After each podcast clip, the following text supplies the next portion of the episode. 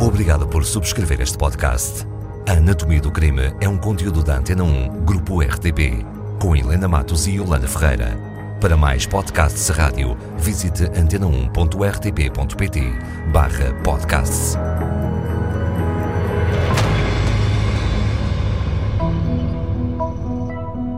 Onde? Quinta do Robalo, Vila Nova da Caparica. Quando? 13 para 14 de novembro de 1970. O quê? Chantagem. Nunca voltar ao local do crime.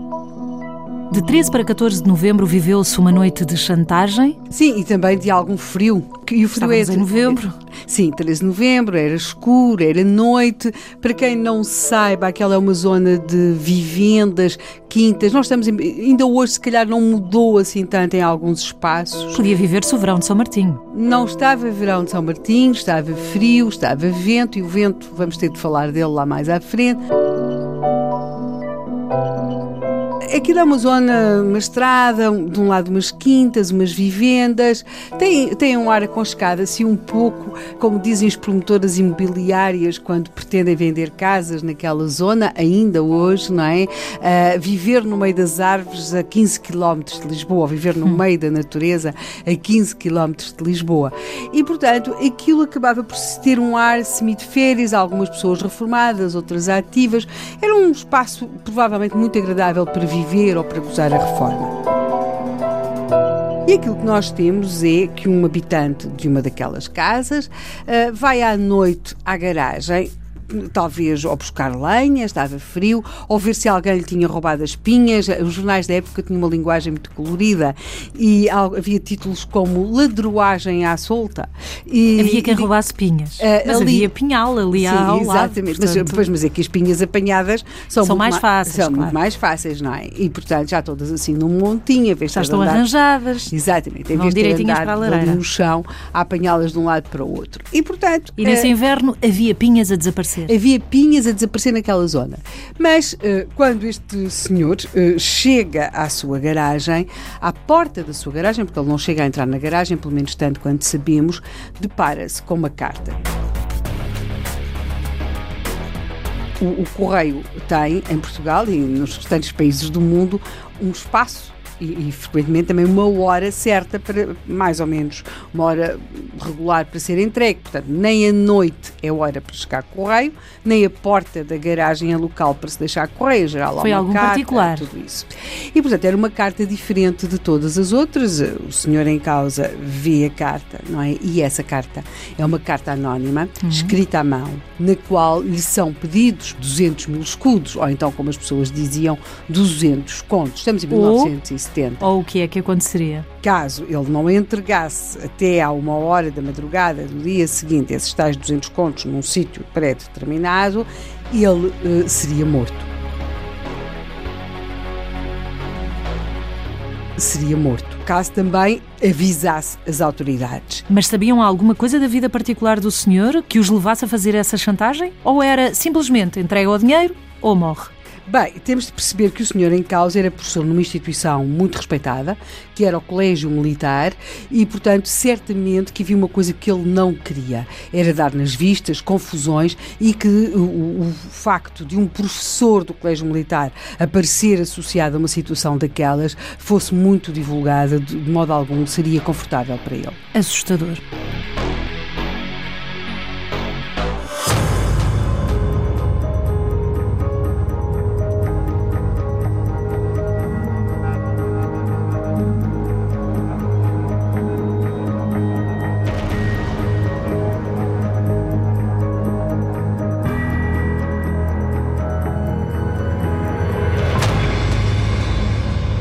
Quinta do Robal, Vila Nova da Caparica, 13 para 14 de novembro de 1970. Vive-se uma noite de chantagem. Um residente numa daquelas simpáticas vivendas daquela zona dirige-se à garagem da sua casa à noite, encontra uma carta anónima. Nessa carta anónima são-lhe exigidos 200 contos e é feita uma ameaça. Caso ele não pague essa quantia e, sobretudo, caso ele avise as autoridades, ele morrerá.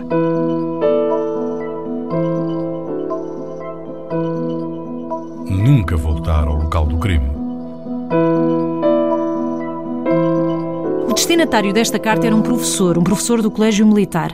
Havia alguma coisa que este professor pudesse estar a esconder e que tivesse incentivado o autor da carta à chantagem? Tanto quanto se sabe, não, mas uma, uma, a partir de um dado, o facto de ser professor e para mais de ser professor numa instituição uh, como o Colégio Militar leva certamente a que ele não queira uh, ser publicitado ou que veja de alguma forma o nome daquela instituição associado a um caso criminal, quer dizer, é uma questão também de algum resguardo, de alguma privacidade. Poderia ser um aluno?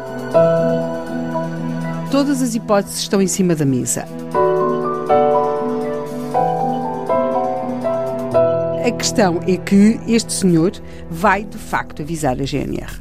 Vai avisar a GNR e note-se que havia uma ameaça na carta caso ele o fizesse, ele seria morto. Fosse como fosse, ou talvez até porque trabalhava numa instituição militar, ele terá achado que era melhor contactar as autoridades. E, não facto, se deixou intimidar. Não se deixou intimidar, não dá os 200 contos, mas a, a GNR vai montar uma operação de vigilância em toda aquela zona e, sobretudo, na zona que estava, tinha sido determinada para se fazer a entrega do tal montante. Ele, uh, portanto, a GNR vai patrulhar as estradas, vai interrogar alguns suspeitos, vai montar uma operação discreta de vigilância na zona e, portanto, e vai, sobretudo, esperar, esperar que alguém apareça vão esperar durante várias horas, mas nunca vai aparecer alguém, ou pelo menos não é avistado ninguém. O autor da carta não teria percebido que havia vigilância da GNR? Bem, não se sabe para já o que é que ele percebeu ou o que é que ele não percebeu, nem sequer se sabe para já se ele chegou a ir àquele local e tendo percebido a presença de agentes da autoridade ou de pessoas em operações de vigilância ou algum carro que ele não identificava, a verdade é que ele não foi visto. Temos de perceber também que há uma convicção desde o início. Que é? A pessoa que colocou aquela carta é alguém que conhece a região. Porquê? para já porque conhece a pessoa a quem foi fazer uh, aquela exigência, ou se quisermos... Não teria feito a outras pessoas a de casas ali ao lado?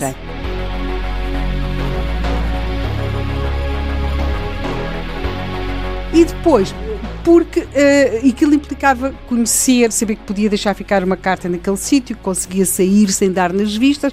Existe um pouco essa convicção. No início desta história, a Helena falou do vento. O que é que o vento tem a ver com cartas anónimas e chantagem? Bem, uh, diz o povo, se calhar com alguma razão, que o vento leva as palavras, não é?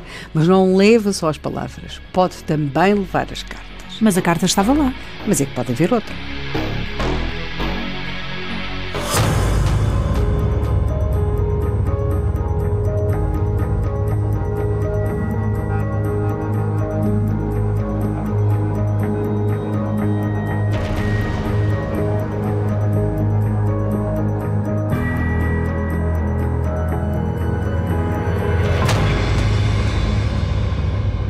Ou paga 200 contos ou morre. Este era, em resumo, o teor de uma carta deixada em Vila Nova da Caparica, na Quinta do Robalo, em novembro de 1970. Exatamente nesse mesmo mês vai surgir outra carta. Agora não se pedem 200 contos, mas 80 contos.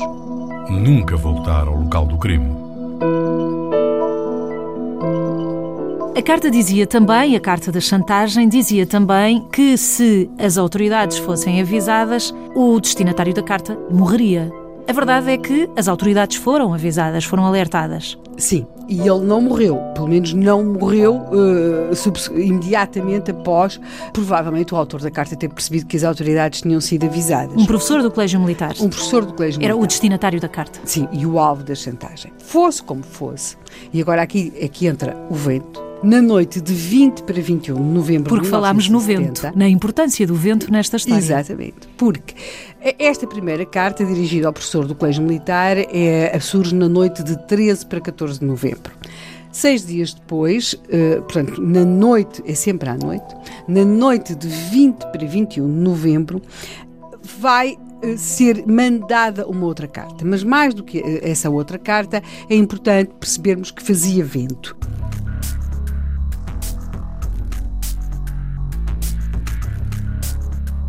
E nós temos a certeza hoje que fazia vento, porquê?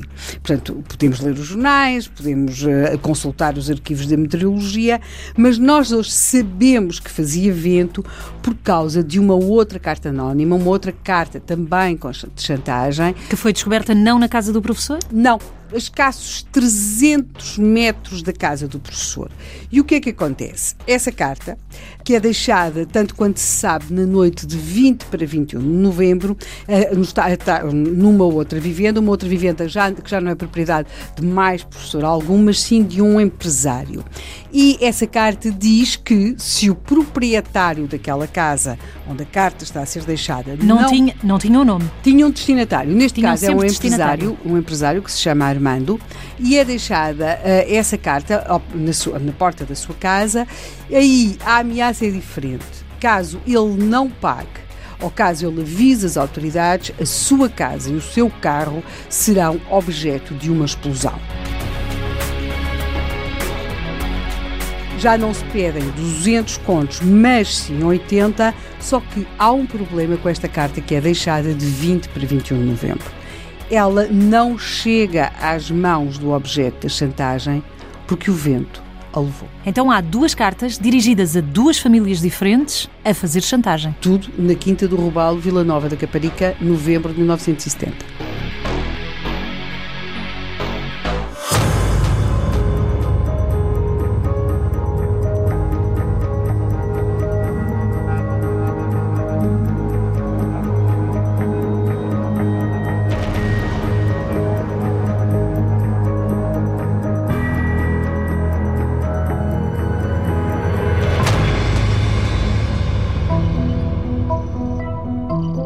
Cartas, duas ameaças, duas famílias, alvo de chantagem. Sim, mas convém não esquecer que a segunda carta levou. Nunca voltar ao local do crime. Se a segunda carta voa, as autoridades não são avisadas deste segundo momento de chantagem, na mesma semana, no mesmo mês, pelo menos. A não ser que haja uma terceira carta, que foi o que aconteceu. Ou seja, nós só sabemos da segunda carta e o alvo da, da chantagem, o tal empresário. Era chantagem em série. Só sabe que está a ser vítima de chantagem porque recebe uma terceira carta. Novamente à noite, agora já do, na noite de 23 para 24 e ele encontra uma carta na porta da sua casa que pede 80 contos, que ameaça com uma explosão a sua casa e o seu carro, portanto, ir tudo pelos ares, provavelmente também ele e a sua família, caso ele não pagasse. E seria muita coincidência não ser, eh, a origem não ser a mesma, portanto, pois, a letra imagino uh, que fosse aliás, igual. Aliás, uh, isso vai ser percebido que a origem é a mesma, porque ele vai também este empresário vai avisar as autoridades e as autoridades vão comparar as, as duas as cartas que ele recebeu e a, e a carta que o professor do Colégio Militar recebera alguns dias antes. E este homem, este empresário, quando recebe aquela carta que uma ameaça, eh, com uma explosão em casa e no carro, caso ele não pagasse 80 contos nas 24 horas seguintes, ele vai ter um gesto que é muito comum nestas circunstâncias, vai andar às voltas no seu terreno, estamos a falar de vivendas, estão numa zona com muitas árvores, ele põe-se põe à procura, a ver se vê alguém, e de facto ele não encontra ninguém, encontra sim a tal carta que o vento tinha levado. E portanto ele percebe que recebeu duas cartas, que a primeira só, nem tinha dado por ela, só quando recebe a segunda carta a fazer chantagem consigo, é que ele percebe que já horas antes que ele já tinha começado, como já dissemos, ele dirige-se às autoridades, eh, as autoridades percebem que o autor daquelas três cartas é a mesma pessoa, porque ao contrário do que acontecia com algumas com algum tipo destas correspondências, que era com letras cortadas de jornais, estas vão em caligrafia. E, mais uma vez, a GNR faz patrulhas especiais, mais uma vez monta uma operação especial de vigilância com agentes camuflados na zona onde o chantagista tinha dito que se devia deixar ficar um embrulho com o dinheiro. Para além do local de residência, havia mais alguma coisa em comum uh, entre as duas famílias? Absolutamente nada. Não eram professores, os dois não, não eram não, professores é no colégio militar. Não tem nada portanto, a ver. Um empresário e um professor. Nada. E, e, eles, portanto, vão esperar, vão esperar. É preciso que se perceba que além de vento, chove, chove, chove torrencialmente. Depois de cinco horas à chuva, a polícia vê chegar um vulto.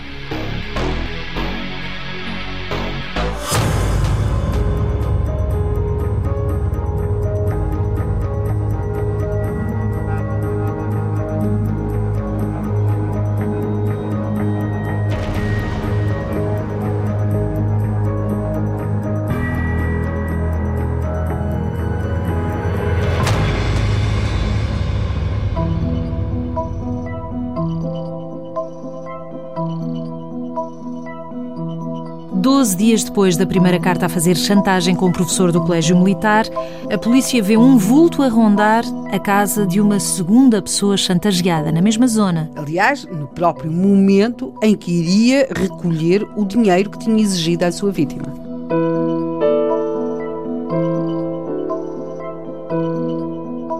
Nunca voltar ao local do crime.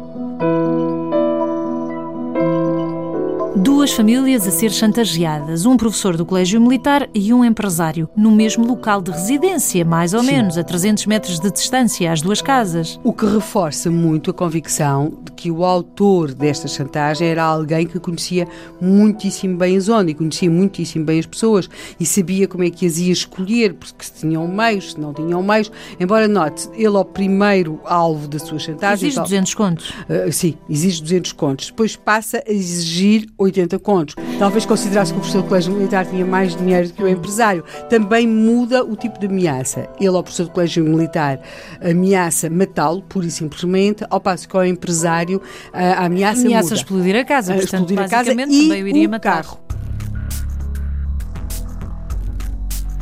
A GNR, da primeira vez eh, que monta eh, uma operação na zona e na hora onde ia ser entregue o dinheiro, os tais 200 contos, nunca aparece ninguém para o recolher, ou pelo menos assim a GNR acreditou que ele não tinha aparecido. No caso da segunda vítima de chantagem, o empresário, de facto, eh, e após cinco horas de espera, debaixo de chuva, eh, os agentes eh, que estavam na zona veem surgir um vulto. Veem esse vulto a passar diante da casa, a passar diante do local onde estaria o embrulho com o dinheiro. Depois ele retrocede, mas quando avançam para agarrar o vulto, o vulto escapa. Escapa, é muito ágil. Não conseguem perceber se é um homem novo, Percebem ou se é um- homem, se é mulher. Ficam com a ideia que é um homem, um homem relativamente novo, ficam também com uma ideia sobre a sua estatura, sobre a sua altura e ficam com uma pegada. Tudo isso é muito bonito para fazer filmes policiais, mas não chega para identificar ninguém. Sobretudo em Portugal nos anos 70. Sobretudo em Portugal, nos anos 70, portanto, estamos a falar ainda muito longe daqueles avanços todos eh, da polícia ci- científica. Portanto, fi- e fica, sobretudo, também cada vez mais reforçada a, a convicção que ele conhece mesmo muito bem a zona, porque consegue fugir, passa por uns arbustos e depois passa para um terreno onde há umas árvores e desaparece muito rapidamente. Portanto, é alguém Ficou conhece- encerrado o caso? Não, não, porque aí o agente Santos, que aliás que é o, o homem que esteve quase a agarrá-lo, resolve dedicar-se à investigação do roubo das espinhas. Pode parecer paradoxal, quer dizer, este Sim, um caso menor. Exa- é um caso absolutamente menor e as pessoas devem ter achado realmente, quer dizer, deixam escapar o autor da, da, da, da- duas da cartas, chantagem, eh, das de cartas chantagem grave, é? anónimas, com ameaças tão graves e agora vai se dedicar ao roubo das espinhas. Quer dizer, pronto, as espinhas é uma irritação. Uma pessoa tem um monte de pinhas, de repente um monte das espinhas desaparece, a pessoa fica irritada. Mas uma coisa é estar irritada com um furto menor, absolutamente menor, outra coisa, quer dizer, é, são- é a chantagem. Porém, Porém, a verdade é que são detidos, digamos que os suspeitos do costume, neste tipo de, de furtos, detidos não, são levados para, para serem interrogados, os suspeitos do costume, e muito casualmente eh, este agente pede-lhes que hum, preencham os papéis, que assinem, que, que, ponham, que escrevam umas, umas inutilidades sobre a sua inocência acerca do roubo das espinhas. E é claro que aconteceu aquilo que se esperava. Não se esqueça que aquelas cartas eram manuscritas, não eram com letrinhas. descobriram uma letra igual, ou É idêntica. Havia uma letra igual. Havia de facto uma letra igual e interrogado o autor. Dar sempre letra. importância ao pequeno furto, sendo Exato. assim. Exatamente. E ele vai, de facto, confessar. Ele vai confessar ser o autor das cartas anónimas. O roubo das espinhas não ficou de modo algum esclarecido. Tratava-se de um jovem, um homem de 26 anos. Perturbado, Servente, não tinha qualquer passado criminal. Ou seja, e, e vai dar uma explicação para que é que ele queria aquele o dinheiro. dinheiro. Uhum. Ele queria aquele dinheiro para emigrar. E ele queria emigrar para muito longe. Queria emigrar para a África do Sul e, portanto, deve ter feito de ali umas muito contas dinheiro. entre os 280 contos. Portanto, moral da história, nunca, mas nunca se deve voltar ao local do crime.